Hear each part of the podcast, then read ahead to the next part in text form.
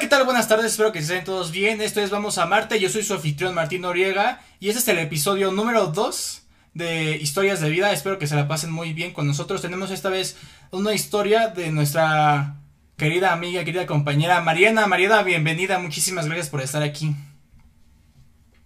Hola Martín, muchas gracias por permitirme estar aquí en tu espacio y bueno, espero que les, les guste esta historia y gracias por escucharnos. Gracias a ti por abrirte a nosotros y por contarnos nuestra, eh, tu historia del día de hoy. Bueno, este que, pues adelante. Gracias. Bueno, pues hola a todos, yo soy Mariana y lo que les vengo a contar esta vez es una, una parte de mi vida, lo que ha sido los últimos dos años, que fue diagnosticada con leucemia linfoblástica aguda eh, bueno, este, esta enfermedad es un tipo de cáncer en la sangre y, bueno, les voy a contar mi experiencia.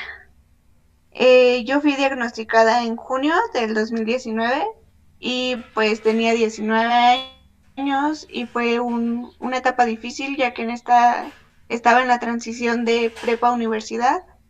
Estaba terminando la prepa, todavía me acuerdo que fui a cuando fui a mi ceremonia ya, ya me sentía mal, festejé el 10 de mayo y también... Cuando te refieres a este, sentirte mal, ¿cómo te sentías? O sea, ¿qué síntomas empezaste a notar en ti? Sí, bueno, los síntomas que son importantes este, venían desde tiempo atrás y la verdad los dejé, este, son síntomas comunes que quizá no les damos la importancia de vida y lo que yo me sentía era cansada tenía muchísimo cansancio. Cuando llegaba de la escuela era dormir y todo el día me sentía como si estuviera cansada a pesar de no hacer nada. Y pues lo asociaba lo mismo, que iba a salir de la prepa, eran los finales, el estrés. Eh, me daban demasiadas infecciones en el estómago, en la garganta y todo. Pero pues igual decías, X, son defensas bajas o cualquier cosa y ya. Y entonces para esto yo el día de mi ceremonia pues me sentía muy mal de hecho, en el camino, después de la ceremonia, fui a comer con mis amigas y me sentía como mareada o así, pero pues, o sea, yo decía como eran nervios, o sea, nada lo asocias a una enfermedad y mucho menos fui al doctor. Ahí estuvo mi error. Yo, mm, después de esto, algo que el síntoma o lo que denotó ya la preocupación es que me salieron moretones sin haberme golpeado a mí me salieron unos, se llaman petiquias o algo así, que son como muchos puntitos morados en los brazos. Y pues me espanté, pero la verdad no, o sea, se me desaparecieron como a los dos días. Entonces no le di la importancia. Y, y fue justo el 10 de mayo, porque fuimos a celebrar con mi familia. Y, y me daban unos dolores inmensos de cabeza cuando estaba, bueno, fuimos a festejar a Cuernavaca y a la alberca, entonces yo lo asociaba como a la alberca, o sea, todo esto ahorita suena como común que digas, o sea, tienes muchos síntomas, pero eran en diferentes tiempos, no eran juntos. Y bueno. O sea, sí fue como una racha de muchos síntomas seguidos medio raros, pero como tuvieron un lapso de espacio, no le diste la importancia que debieron haber tenido, ¿no? A eso te refieres. Ajá, así como cuando te enfermas. Ajá. Y pues en el momento no estaba consciente que me estaba enfermando tanto. Y ya. Y cuando ya tuve que ir al doctor, fue porque de plano ya. O sea, ya no tenía energía para nada. De hecho, cuando fui al doctor me tuvieron que llevar pues ya casi casi agarrando porque no tenía energía para caminar. Y pues al momento que entré al consultorio, pues la doctora lo notó que estaba muy mal. Inmediatamente me mandaron a hacer estudios de sangre y de entrada me dijo que pues era una anemia muy severa. Al otro día me llamó que ya tenía los resultados y pues eh, me informó que era que o sea que ella me decía que pues lo más probable era leucemia pero no me podía dar ella como tal el diagnóstico ya confirmado y que me tenía que ir a un hospital. Y pues inmediatamente me llevaron a un hospital, o sea, desde ese momento ya cambió mi vida, ¿no? Porque pues estaba un día en mi casa desayunando y de repente ya estaba en el hospital. Y no me querían recibir, porque pues como tal yo no, o sea, me preguntaban como qué sientes y en ese momento pues no sentía nada. Y me decían como pues es que entonces no es urgente. O sea que ya enseñé como mis estudios y me internaron inmediatamente. Pero pues como supongo que como todos, no o sea, tú dices cáncer y dices, wow, es algo feo, ¿no? Pero pues hay muchísimos tipos de cáncer y ni siquiera, o sea, me dijeron como leucemia, digo cáncer, pero hasta ahí. O sea, no, no sabes realmente qué conlleva esto. Sí, o sea, no sabes más. Solo sabes que es cáncer y dices, ay, qué feo. Pero ya después del ay, qué feo, no sabes qué, qué existe y cuáles son los síntomas o cómo se presenta. ¿A eso te refieres? Sí, o sea, tú, ajá, porque, o sea, decimos cáncer y tú lo primero que dices, bueno, ok, es como quizá muerte, quimioterapia y pues quedarte calvo, ¿no? Pero ya. Y pues si no tienes alguna persona cercana que haya vivido eso, pues no le das importancia quizá. Y ya. Entonces yo ya estaba internada, ni sabía que era leucemia, pero pues hasta eso estaba como que tranquila. Entonces para ahí todo fue un show porque yo no tenía seguro, porque estaba en la transición de prepa a universidad. Y, y ya después de estar varios días hospitalizada como con puro suero, este, un día llegó un doctor en la noche, que era el doctor que daba como los pases a los hospitales ya especializados. Y pues me vio y dijo, a esta niña me la llevan inmediatamente. Y yo así como, ah, qué buena onda, ¿no? pero pues en realidad era porque ya estaba muy mal. Y... Cuando te dijo eso el doctor, ¿te espantaste o, o sea, creíste que ya te ibas a ir? Ajá, o sea, es que yo pensaba que solamente me iban a dar como medicamento y ya te vas a tu casa, ¿sabes? Ah, ya está bien. Y entonces yo pensé como, qué buena onda, porque es como, qué rápido, porque a mí me habían dicho que, o sea, yo ya llevaba como tres días internada y solo me daban suero y estaba súper horrible porque yo estaba en el área de urgencias. Entonces yo veía gente así que llegaba desangrándose, así muy mal de accidentes y todo, o gente que iba a ser operada. Y pues yo estaba ahí, o sea, me sentía bien, yo solo estaba ahí como que viéndolos. Y yo decía como, pues yo no tengo nada, ¿no? A comparación de estas personas. Pero ya después me dio como una mini depresión ahí, porque pues como que va, te va cayendo el 20 y yo decía, pero bueno, estas señoras los operan y ya se van a su casa y siguen su vida. Pero yo no, o sea, yo no sabía qué iba a pasar conmigo. Y ya, entonces cuando ya me trasladan al hospital, me trasladaron pues al siglo XXI, que es de especialidades. Y cuando llegué ahí fue como muy, muy buena onda. Para esto ya me habían trasladado como dos, tres veces en ambulancia. Y en una de esas, pues siempre te mandan con un doctor. Entonces el doctor como que me iba explicando qué onda con mi cuerpo, qué me estaba pasando. Y la explicación que me dio como fácil fue que pues tenemos sangre, ¿no? Que va recorriendo todo nuestro cuerpo. Y que yo ya solo, o sea, pero pues la sangre como que termina su ciclo y pues se la vamos desechando, desaparece, algo así. Y que yo solo tenía una gotita de sangre. Y esa gota estaba como que recorriendo en chinga todo mi cuerpo, porque tenía taquicardia también entonces estaba esforzando demasiado mi cuerpo y en el momento que se esfumara o se acabara esa sangre, pues se paraba mi corazón. Y en ese momento pues no habría como posibilidad de reanimarme, porque pues yo, o sea, no tenía nada, ¿no? Sí, no tenías nada, o sea, no tenías más sangre para que corriera por tu cuerpo para mantenerte viva, ¿no? Ajá, entonces yo dije así como de, wow, pues entonces sí está como Muy difícil esto. Ajá. Y ya llegué al hospital y la verdad me atendió un doctor súper, súper padre, muy buena onda. Y pues luego, luego te sientes la confianza cuando esos especialistas, o sea, son como serios, pero te hablan como con amor. no como si fueras una cosa, sino te tratan muy bien y te van explicando todo a modo que tú lo entiendas. Entonces, pues me sentí más tranquila y me hicieron muchísimos estudios cuando llegué ahí. Y lo primero que, algo que recuerdo mucho, es un procedimiento que se llama este aspirado de médula ósea. O sea, para esto yo siempre fui muy positiva, muy tranquila estuve en todo. Entonces cuando me dijeron, te vamos a hacer un aspirado, o sea, yo preguntaba todo. Y era como, ¿y qué es eso? ¿Y para qué? ¿Y cómo? ¿Y duele? ¿Y no? ¿Y esto? Y pues recuerdo, bueno, voy a decir nombres, recuerdo mucho a, a, un doctor, bueno, a un residente, el doctor Viveros. Es, pues son, son, este, están haciendo como su servicio, algo, están jóvenes en sí, los doctores que me atendieron. Y me dio mucha confianza. Entonces yo no tenía ni idea, pero yo le dije, pues yo me pongo en sus manos, confío en usted y pues hágame lo que tenga que hacer. Y pues este aspirado te lo hacen en, en la cadera y pues perforan el hueso.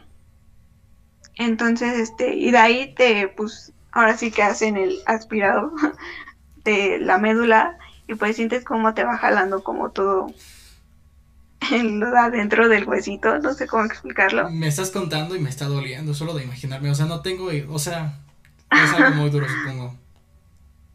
Ajá, entonces cuando, o sea, imagínate mi shock, estaba como desayunando en la mañana tranquilamente, pasaron dos días y ahora estoy aquí en una cama y me están metiendo una aguja enorme y me están sacando algo del hueso.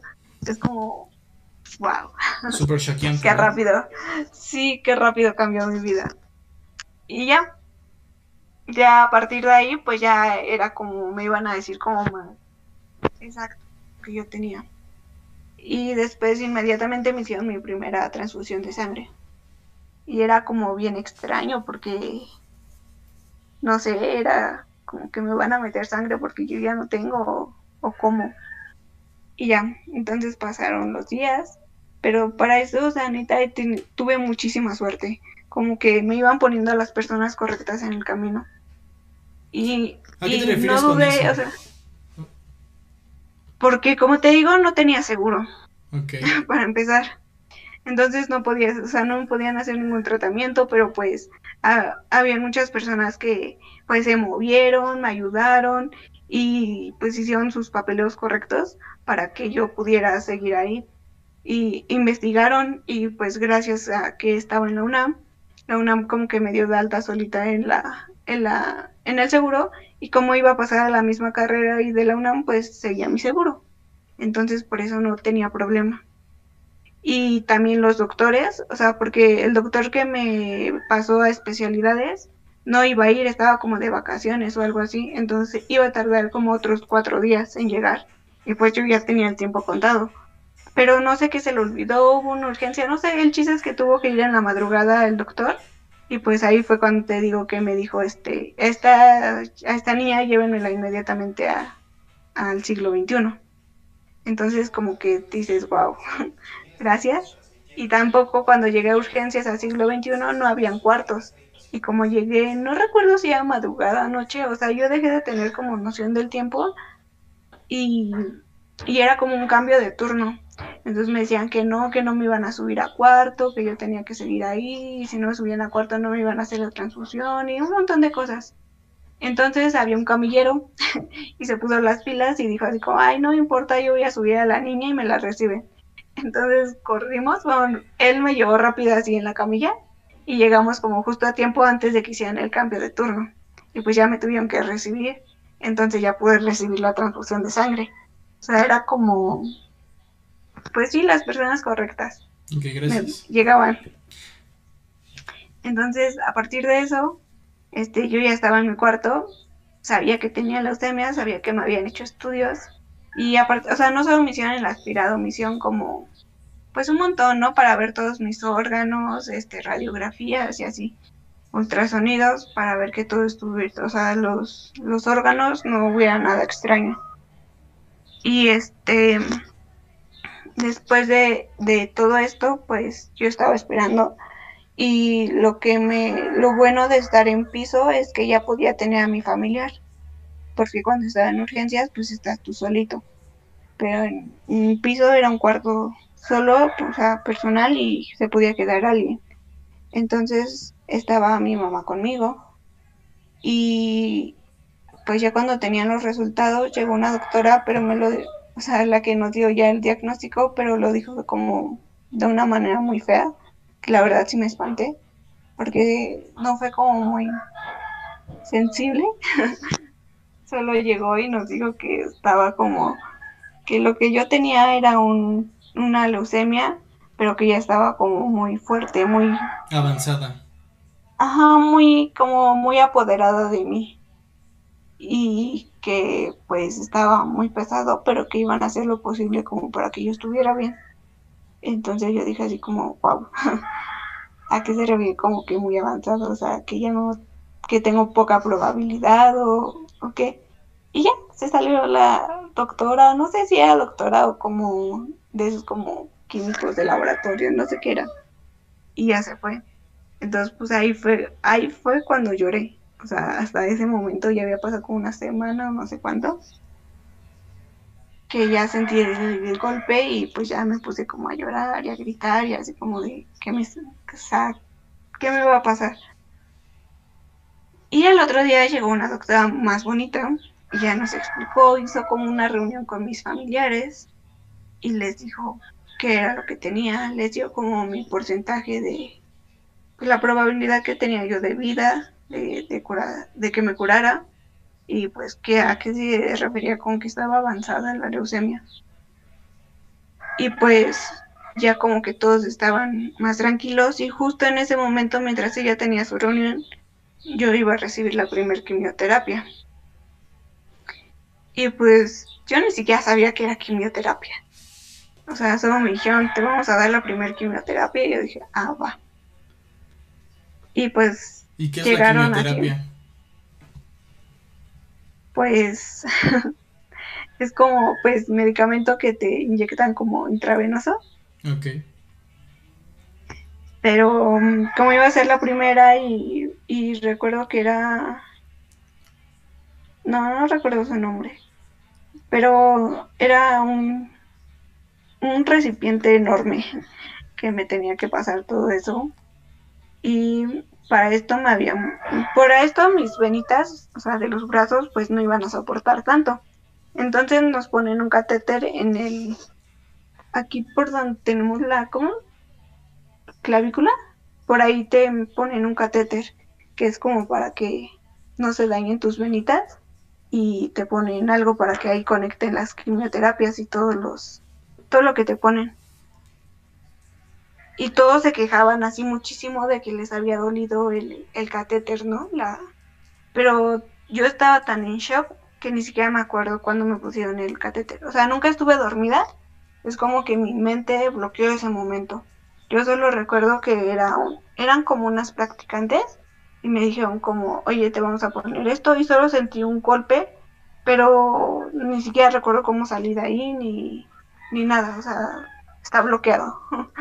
Entonces también doy gracias a eso porque porque las demás personas como que quedaron espantadas y cada que le decían como te vamos a tener que poner un catéter era como de no, no, no.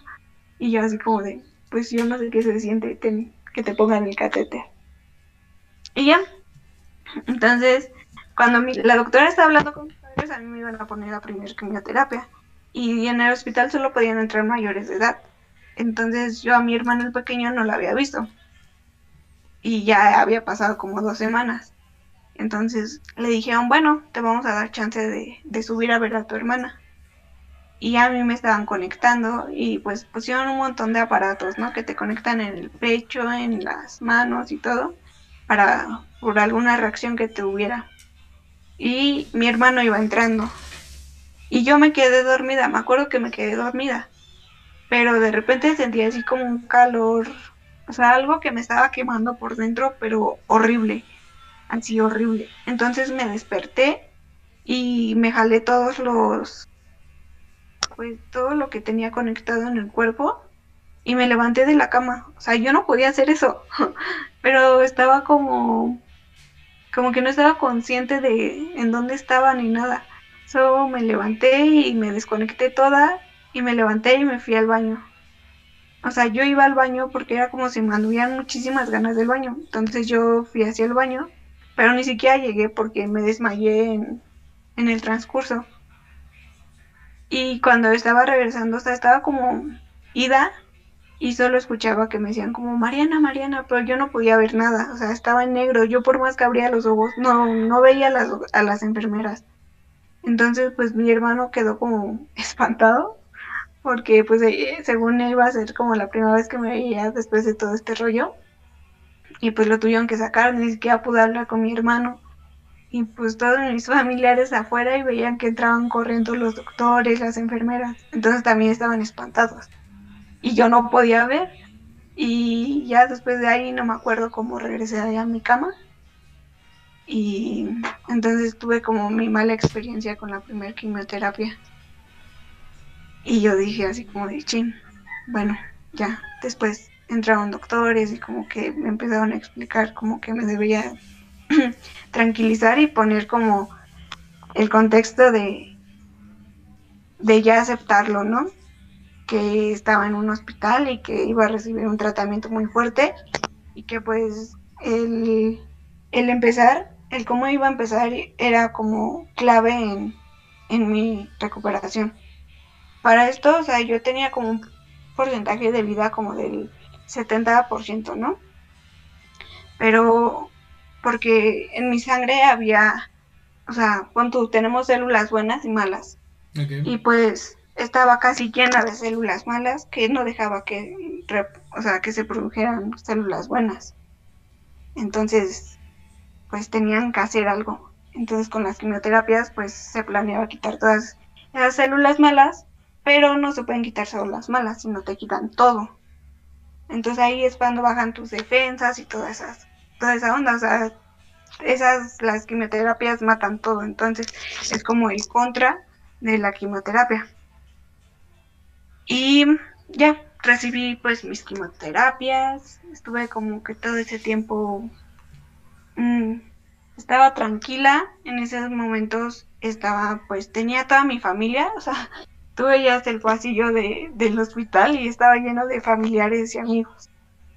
Yo no los veía, o sea, no me podía ni asomar por la ventana, pero pues me contaban mis papás, ¿no? Cuando subían, es como, ahora vino tal persona y ahí está, y pues te sientes, la verdad, muy bien. O sea, te da como una fuerza inexplicable que tú digas, wow, cuánta persona, o sea, sabes que las, o sea, estaba consciente de que las personas me querían, ¿no?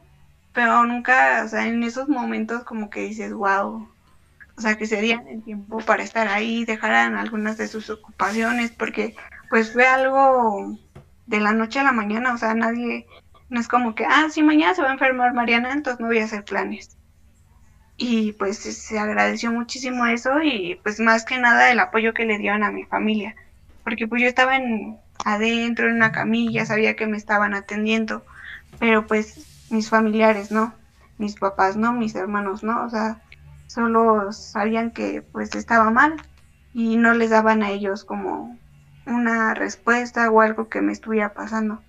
Entonces eso se, se agradece muchísimo, la verdad y más cuando son las donaciones de sangre, que es como algo importantísimo que deberíamos tener todos como pues como una forma de vida, porque no sabes cuánto se peleaba por la sangre y por las plaquetas. En verdad, es como algo, o sea, yo estaba en especialidades de hematología y sí es como muy feo que pues sangre es como, güey, perdón, es como pues todos tenemos sangre, ¿no? O sea, nada nos cuesta. ¿Por qué eran importantes la, este, la sangre? ¿Me lo podrías repetir, por favor?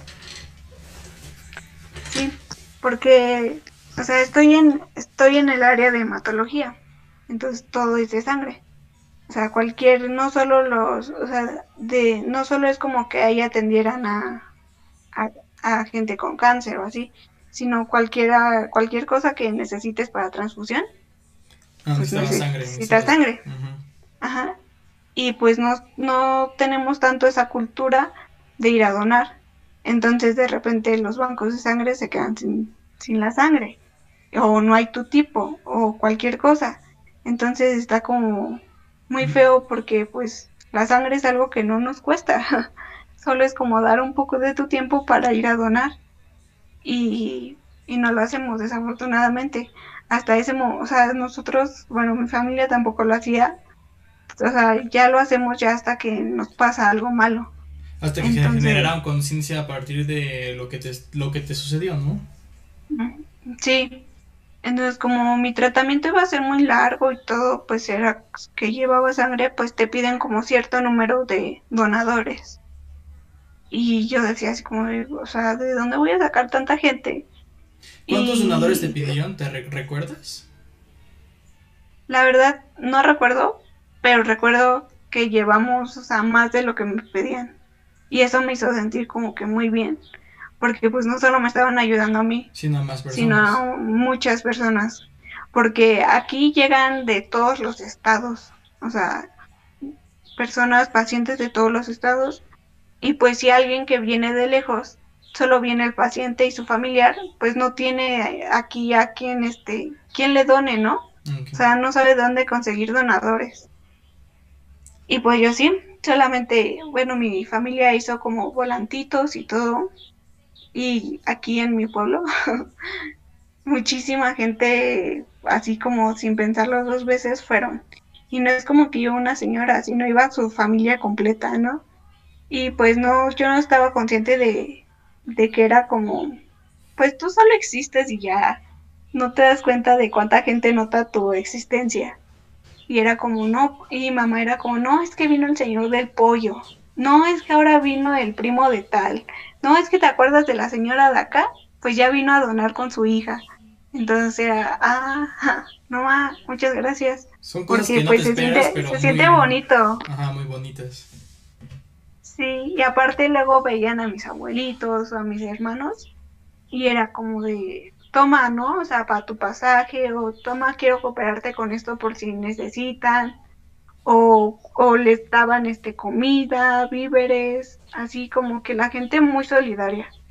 Entonces, y era gente que pues nunca en la vida, o sea, los ves quizá en la calle, pero nunca les hablas, ¿no? Y es como, o sea, qué bonita esa solidaridad que, que le dieron a mi familia y a mí. Entonces, quieras o no, esas cosas pues a mí me llenaban muchísimo. Era como, pues sí, todo va a estar bien, o sea, todo va a estar tranquilo. Y para este momento yo tenía pareja. Entonces fue como un sustento súper, súper bonito, porque qué o no, siempre va a haber, o sea, vas a necesitar a alguien a quien contarle cosas que quizás no, no le cuentas como a cualquier familiar o a cualquier persona que suba a verte. Entonces yo tenía como mi persona para desahogarme y era como, me daba una fuerza muy chida. Y este, y pues entonces como que todo esto hizo el principio de mi tratamiento muchísimo más fácil. Y ya llegó el momento en el que me dijeron, oye, te tienes que cortar el cabello. Por o sea, se te va a caer, ¿no? O sea, me dijeron, se te va a caer, pero pues es más higiénico que tú te lo vayas cortando. Y yo así como, ok. Y pues yo tenía mi cabello largo, un poco. y lo que hice fue correr. Llegaba como unos, yo creo unos, no sé, 10 centímetros abajo de mis hombros. Ok. Entonces yo decía como, está bien, y me lo corté a la mitad, o sea, no estaba como consciente de, de que era cortar del cabello para ese momento. Y me lo corté a la mitad y dije, yo creo que así no hay tanto problema. Y de repente, pues, sentía como se iba cayendo mi cabello. O sea, tú veías como unos, unos cachitos de cabello y te imaginas que se te iba a ir cayendo uno por uno. y yo dije, está bien. Y ya después entró otra vez la doctora y me dijo como, no, córtatelo más. Entonces fue cuando pues ya me, me rapé, por así decirlo, porque no me rapé así pelón pelón. Tenía el cabello todavía un poquito largo, como pues un hombre con este promedio, ¿no? Okay. Y, yo dije así como ya con esto ya alarme, pero el cabello nunca fue como o sea, pues te, te, digo, desde el momento en que tú dices cáncer, te imaginas eso. Entonces dije, está bien tenía que pasar. O sea, ya ibas mentalizada, ya sabías, ¿no? Pero no sabía en qué momento, porque a mí me decían como, ay, con esta quimio a lo mejor se te cae el cabello. Y no se me caía. Después me decían, a lo mejor con esta ya. y ya no se me caía. Entonces yo dije, ah, no se me va a caer nunca. Pero no. Entonces para esto yo ya llevaba como un mes y una semana, yo creo, internada. Entonces cuando se termina esta, esta quimio, me dicen, ¿te puedes ir a tu casa? Y así de, sí, ya, ya de aquí ya soy. Y me dijeron, pero una semana y después regresas otro mes. Y yo, ¿qué? Y bueno, así me la viví como ocho meses. Una semana de descanso, por así decirlo, y un mes internada. Entonces yo cuando ya estaba en mi casa, fue cuando se me empezó a caer el cabello. Fue como un día despertar y no tener ya cabello de una parte, de un lado. Y entonces ahí sí me entré como un shock bien feo, porque ya estaba pues en casa, estaba como la vida normal, por así decirlo, de todos los demás, pero la mía no. Entonces ahí fue cuando me puse muy triste y ya sin cabello. Entonces inmediatamente me rapé, así ya pelón pelón, porque yo no quería ver cómo se iba cayendo mi cabello poco a poco. O sea, yo dije, si se va a caer, pues que se caiga y ya mejor me lo quito yo. Y sí, me rapé totalmente. Y había una chica, una compañera de, pues, piso, que estaba pasando como por lo mismo, pero ella no se quiso rapar. Entonces ella tenía su cabello largo, pero pues era muy notable cómo se le iba cayendo el cabello. O sea, ella solo tenía como unos pocos pelitos y, y le dio el bajón por eso. O sea, ella se puso muy mal emocionalmente por, por cómo se estaba viendo físicamente. Entonces, digamos que me ahorré esa parte en la que yo cuando estaba bien, cuando estaba fuerte, decidí raparme y así fue como me vi todo ese tiempo pero ella no. Entonces son como decisiones y tú solito te vas armando ese camino porque sabes que es un camino largo, pero pues tú te lo tienes que ir haciendo más fácil. Y ya pues ya estaba pelona y todo, pero pues yo siempre he sido una persona delgada. Lo máximo que yo llegaba a pesar, o sea, siempre tuve problemas para pesar más, era 47 kilos. Y con la quimioterapia estaba bajando de peso, pero de una manera así, wow. y se notaba, se notaba muchísimo. Algo que me gustaba de estar en el hospital es que no tenía espejo, entonces yo no me podía ver. Y ya era cuando, pues, tus familiares pues te ven, pero pues obviamente no te van a decir como de, ay, mira, ya te ves más fea, más flaca, o cosas así. Sí, no, o sea, o sea no, obviamente no te lo van a decir. Yo supongo que eso, ¿no? Y lo que necesitas es fuerza. Ajá, o sea, al contrario, y, y unas de, otra cosa que me dio mucha fuerza, o sea, es como la otra parte de tú como familiar que, que estás viviendo. Entonces yo veía o sea, me mandaban video, te digo que, o sea, todos estos ocho meses, o sea, los ocho meses, cada sábado o domingo, estaba toda mi familia ahí abajo en el, o sea, no había pandemia todavía, estaban ahí abajo en el, Ah, sí, se nos olvidó. Este, ¿Le puede decir a la gente más o menos en qué año fue esto? Porque ahorita ya es antes de pandemia o después de pandemia para ubicar bien a las personas eh, tiempo-espacio, por favor, Mariana. Sí, sí, Sí lo dije.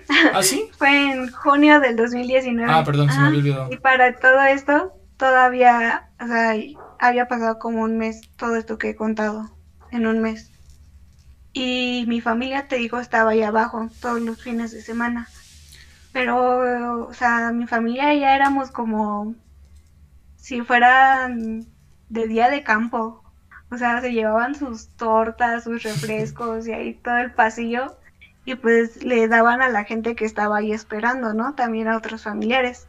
Y pues así se fueron como haciendo amigos de otros familiares de otros enfermos, de, de que venga esa señora por una torta, por algo así, ¿no? Entonces, pues esos sábados o esos domingos a mis papás, pues los, pues, los llenaban de energía, porque ellos estaban 24/7 en el hospital conmigo. Y este, Y pues los sábados y domingos tenía como puras visitas de otros familiares mientras mis papás descansaban. Y pues subía como pon tu la tía, pero entraban con esa cara de, de miedo, de angustia, como de incertidumbre, de de lo que de a quién vas a ver, ¿no? Porque o cómo lo vas a ver, ¿no? Pues, ¿Qué estado está? Ajá, y qué vas a decir, o sea, para no pues no regarla y cómo dirigirte o, o, no sé, o sea, ellos entraban con muchísimo miedo, te lo juro. O sea, se les notaba una cara que tú decías, hey, tranquilo. Entonces yo lo que hacía era como, pues obviamente yo debía sentirme bien y transmitirlo, o sea, que ellos se dieran cuenta que yo estaba bien como para quitarles esa preocupación. Entonces a mí me encantaba cómo les cambiaba la cara cuando me veían porque abrían la puerta y era como de, ay, hola, y pues ahí hay como todo un protocolo que te tienes que poner la bata, el cubrebocas, sanitizarte y así. Y en lo que ellos iban haciendo eso, yo era como de, ay, hola, ¿cómo están? Y están comiendo allá abajo y no me invitan, subamos un taquito, cosas así, ¿no? Y pues ellos así como, pues me seguían la corriente y se iban como quitando sus nervios. Entonces la persona que se iba ya después de de la visita era totalmente diferente a la cara que con la que habían entrado. Y pues eso a mí me hacía sentir muy feliz. Y pues ya después como a los pocos días ya me decían como de no es que cuando yo entraba o sea cuando yo iba a entrar me esperaba verte como así como no sé muy apagada triste en tu cama conectada o sea sin ganas no sé o sea lo que ellos imaginaban no me dice, y entramos y tú ahí sentada, platicando ahí, o sea, bien, bien cómoda, ¿no? Sí, muy a gusto, y, ¿no? Y así como, no, pues qué bueno que sí pudieron recibir esa, pues eso que yo les quería transmitir. Oye, Marina, tengo una duda. Tú en esos tiempos de estar en un mes internada, ¿qué comías? O sea, ¿qué, ¿cuál era tu dieta que es, obviamente que te daban en el hospital? Ay, no, de la comida no hablemos. ¿Por qué? ¿Qué pasó? La verdad, o sea, siempre oímos como, ay, no, la comida de hospital está horrible, ¿no? Ajá. Pero, no. o sea, es algo muy extraño. La comida del hospital no está horrible. Porque yo los primeros días que no recibía ningún tratamiento, me sabía muy rica la comida. Por ejemplo, a mí me daban de desayuno casi siempre, o sea, es que son las mismas comidas casi siempre. Es todo, pero todo, todo, todo tiene que ser hervido. Me daban uvas hervidas, un vaso de té, galletas, tres galletas marías o un bolillo y este de desayuno, ¿qué me llevaban? A veces me llevaban según sándwich pero solo era un pedazo de pan blanco con un cachito de queso. Eh, hamburguesas, pero era como, era el pan de hamburguesa con un poquito de, de carne de hamburguesa y creo lechuga. O sea, todo como súper básico, sin grasa, sin nada y así. Entonces, pues esos eran mis desayunos diarios. Y cuando iba una nutrióloga chida, a veces me daban un poco de... Oh, de cereal. De cereal o me llevaban barritas de cacahuate o granola y pues ya eso me ayudaba, ¿no? Un poquito de sabor. Y pues ahí sí tenía sabor, porque hay que aclarar que en el transcurso del tiempo dejé de tenerle sabor a la comida. O sea, como que mi gusto ya no servía. Se fue perdiendo. Mi olfato tampoco. Ajá.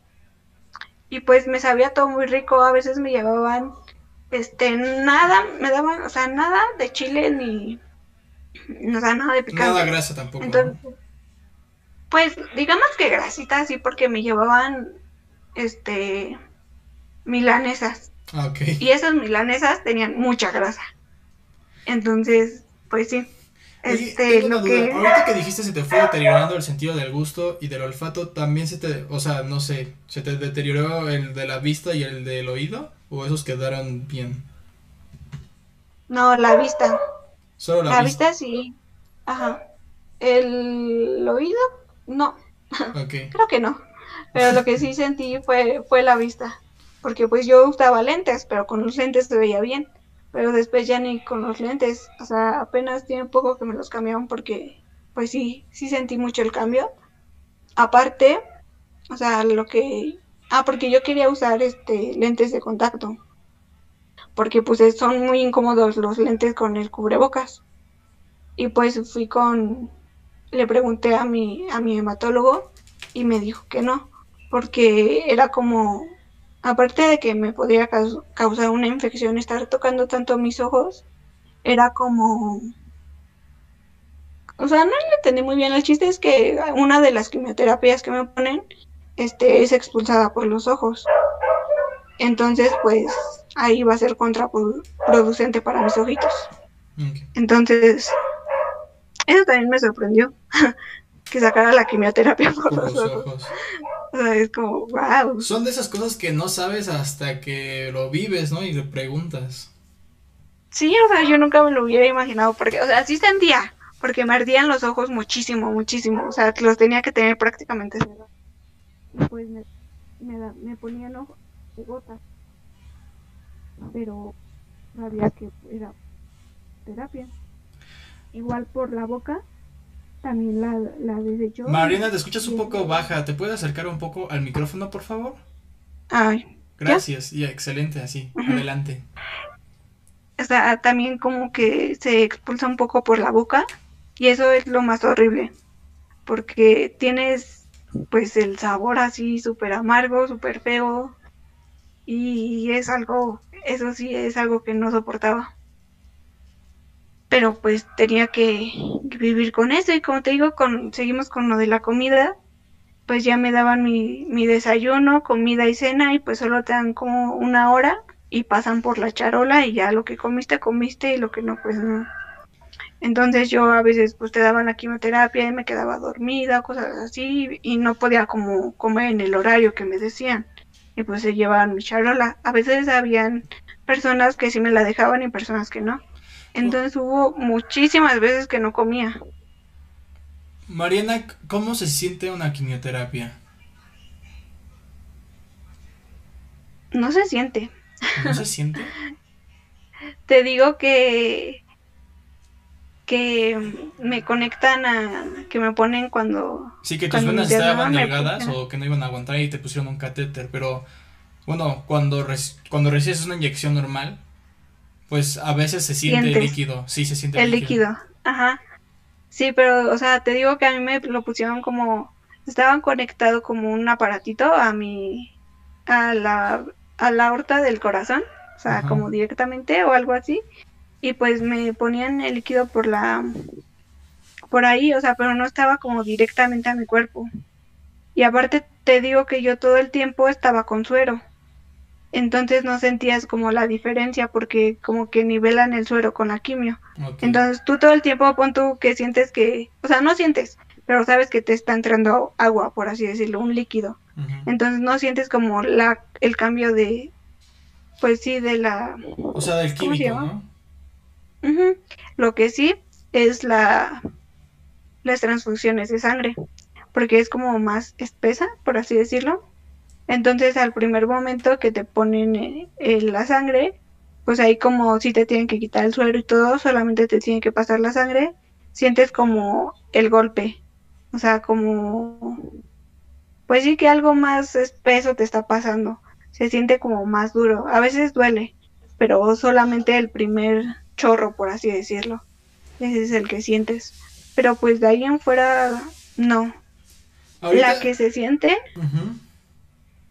por ejemplo, ahorita, o sea, fueron ocho meses de internamiento y ahorita sigo yendo a quimioterapias, pero solamente es entrada por salida. Y esa sí me la ponen en, en las manos. Y esa sí te arde, te arde muchísimo. la primera entrada de la quimioterapia te arde y después de un rato, o sea, como mis venas ya, pues ya llevo dos años con estas quimios, ya están como resentidas. Después de un rato de tener quimioterapia, o sea, toda, todo mi brazo me arde así muy feo por mis venas de la quimio. ¿Te duele durante la quimio, después o...? Ajá. ¿Cómo estás? Durante y después. Por ejemplo, esto me lo ponen aquí en las... En las pues en mi mano. Y por ejemplo, ahorita tengo como un mes sin ir. Y pon tú que hace dos meses porque me van intercalando las manos. Entonces hace dos meses me pusieron una y si me pego ahí tantito me duele. O sea, están como muy sensibles mis, mis venitas. Bueno, sí. Pero en sí eso no se siente. Lo de la quimio y todo este proceso, lo feo son los efectos secundarios. ¿Qué efectos secundarios pues, tiene aparte de que se caiga el cabello? ¿Pérdida de peso? Ajá. Ajá. Del gusto, del olfato, el, el malestar de la boca, de, del sabor. Sí, que la expulsas, ¿no? y también por los ojos. Ajá, por los ojos, los ojos llorosos. Y pues esta parte, yo no, no tuve algo que se dice mucho, es como el vómito, ¿no?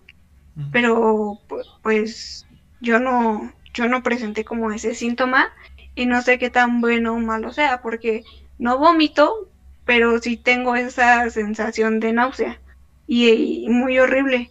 O sea, porque lo siento como hasta todo en la nariz, todo en la cabeza, no sé, es como, pues, te sientes mal todo el tiempo. Entonces solo es... Ah, perdón, termina y ahorita con mi... hablo yo. sí, es como terminan mis quimioterapias ahí en el hospital y pues de, de camino es como una hora y esa hora es como muy pesada porque pues yo ya inmediatamente ya me voy sintiendo mal. Entonces de llegar a mi casa y ahora a dormir. En esos días casi casi pues no como, solo lo que pueda, pero sí es como muy pesado. Y son como, no sé, una semana de, de puras quimio. Entonces son como otra semana otras dos semanas de puros malestares. Este, bueno, lo que me contaste eh, cuando llegó todas las personas era al inicio de tu tratamiento, dijiste como un mes si no mal recuerdo. ¿Qué pasó ya después, a mitad y ya a finales? Quiero que, ¿me lo podrías contar, por favor? O sea, ¿cómo lo tomó tu familia? ¿Cómo, cómo, cómo resentiste tu cuerpo? De si te decaíste o cómo, cómo estuvo.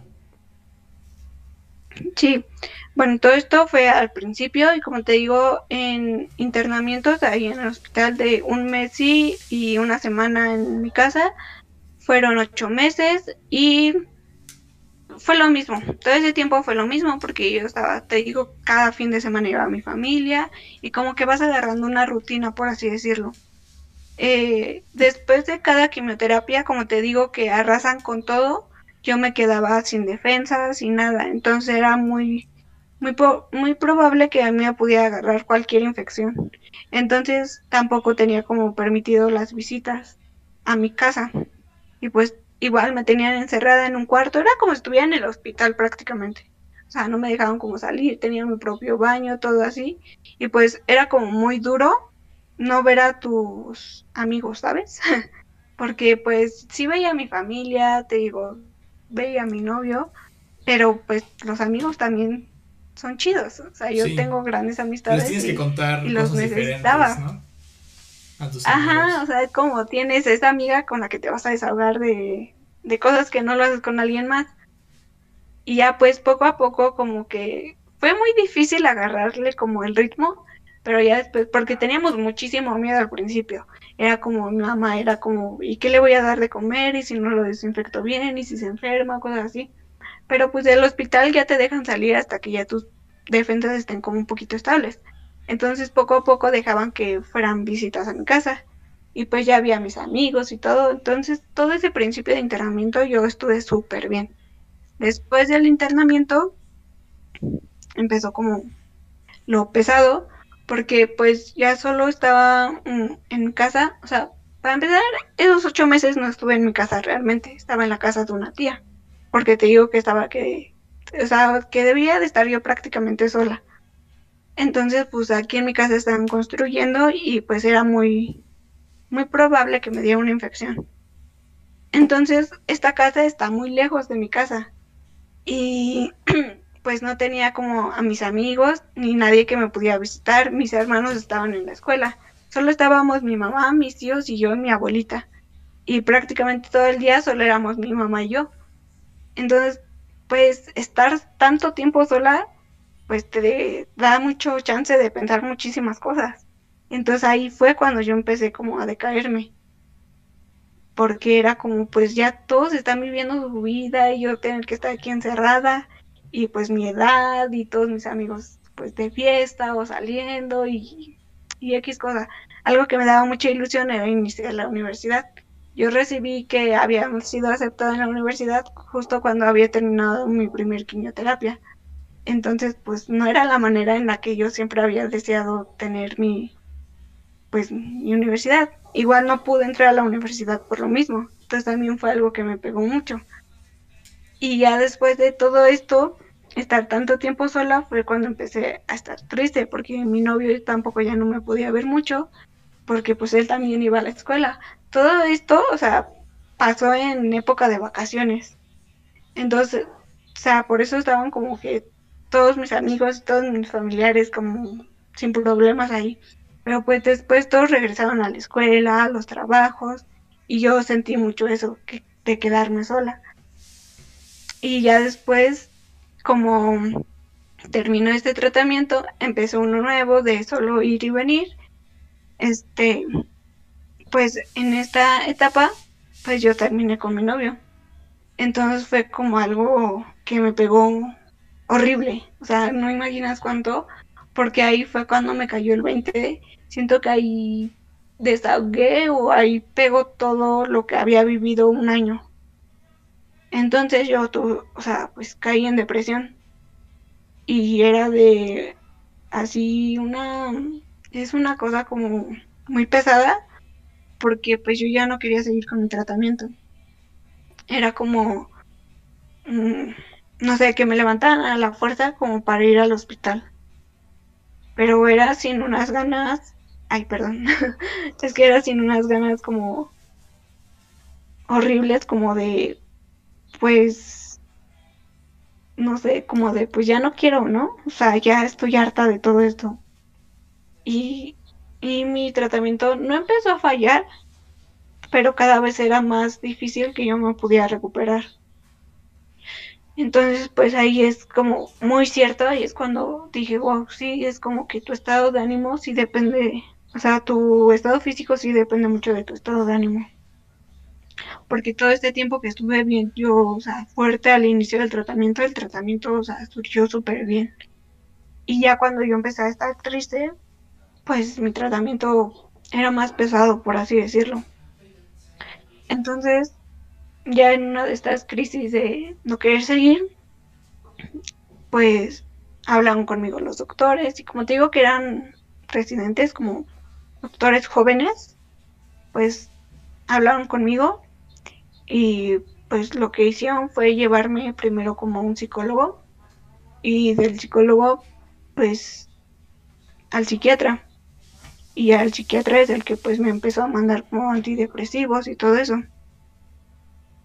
Y pues me ayudaron mucho los antidepresivos porque pues ya pude seguir como mejor mi tratamiento.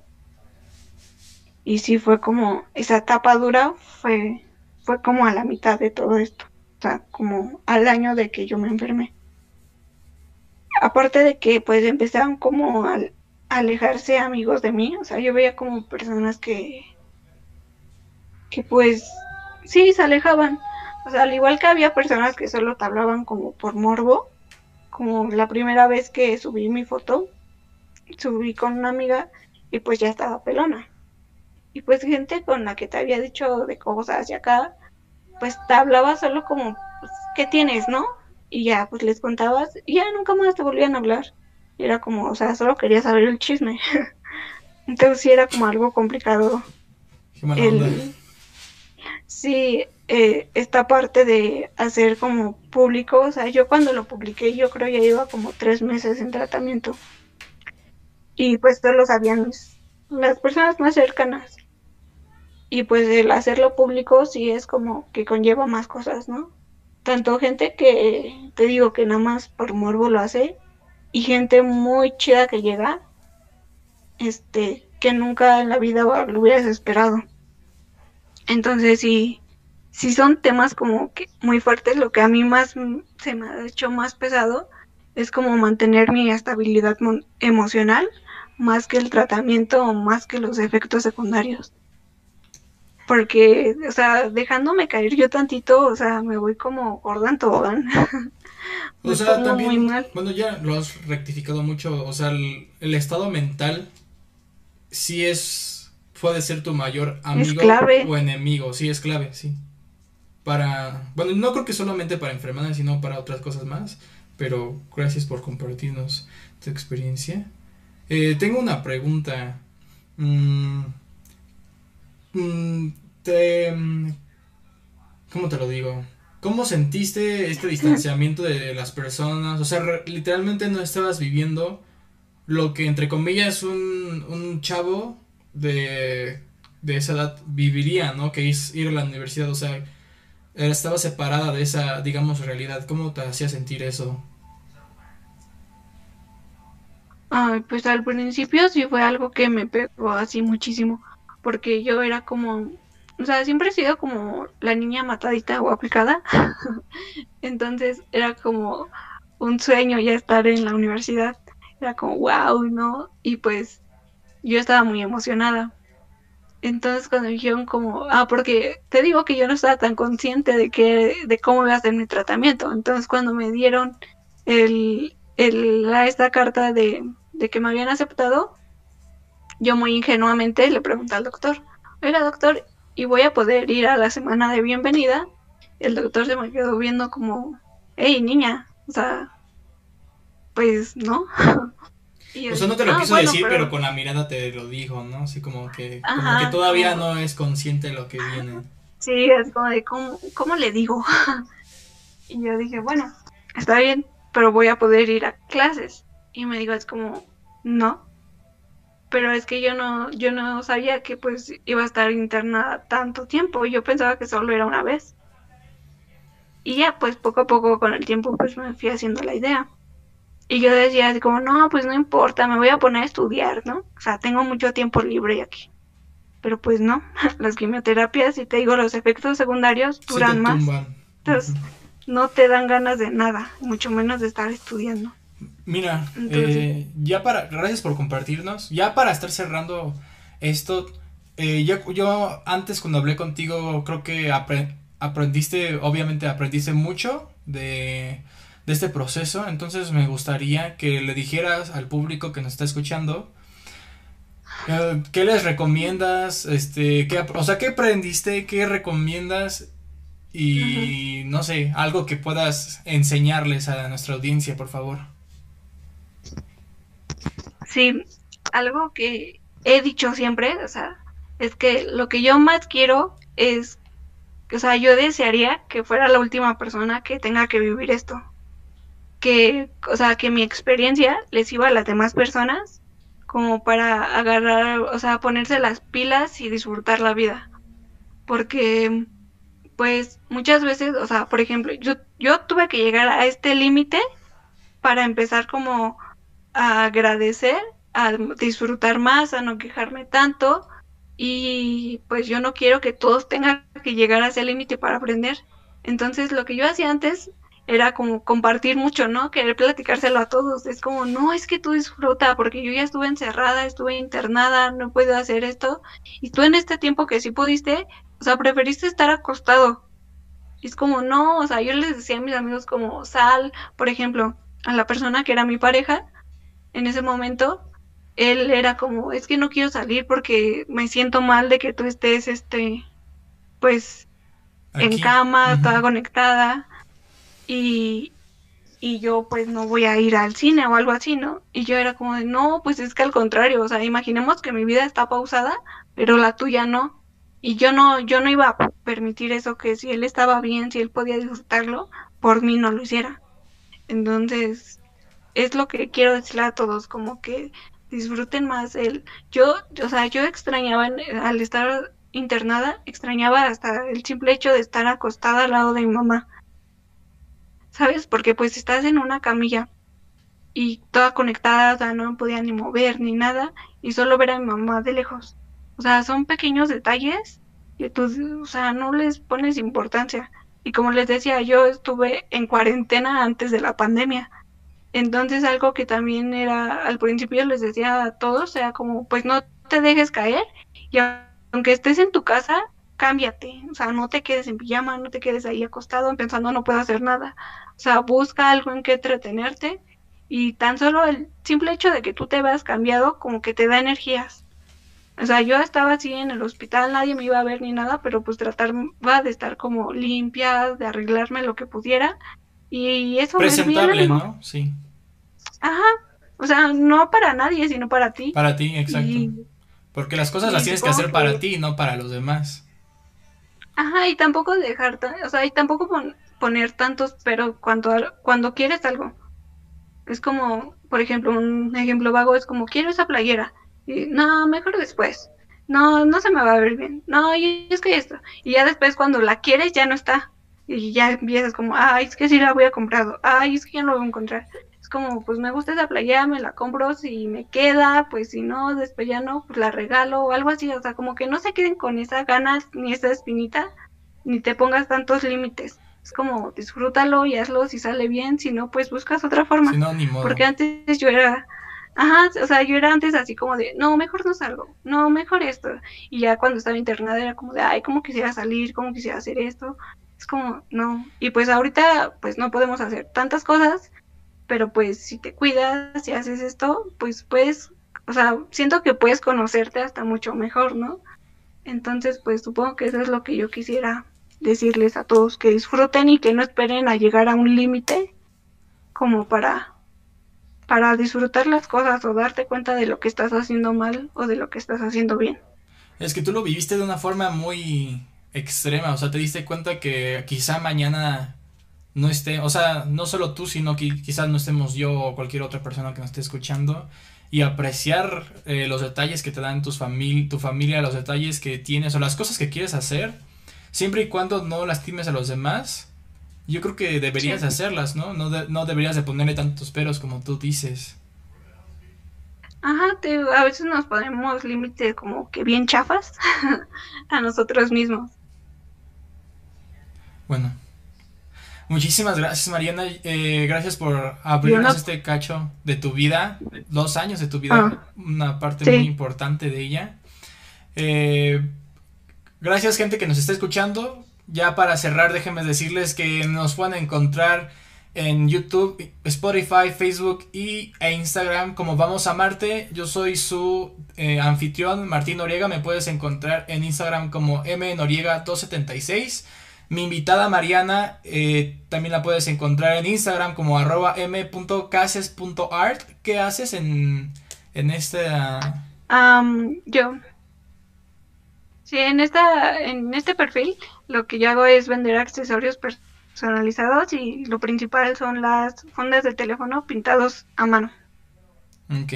Entonces si alguien quiere accesorios o fundas de teléfonos pintados de parte de esta guerrera Mariana, eh, pues adelante, ahí pueden comunicarse. Si nos están viendo en YouTube, ahí pueden ver clarísimo la red social de la mía, de Vamos a Marte, y obviamente de nuestra guerrera Mariana. Muchísimas gracias por estar aquí.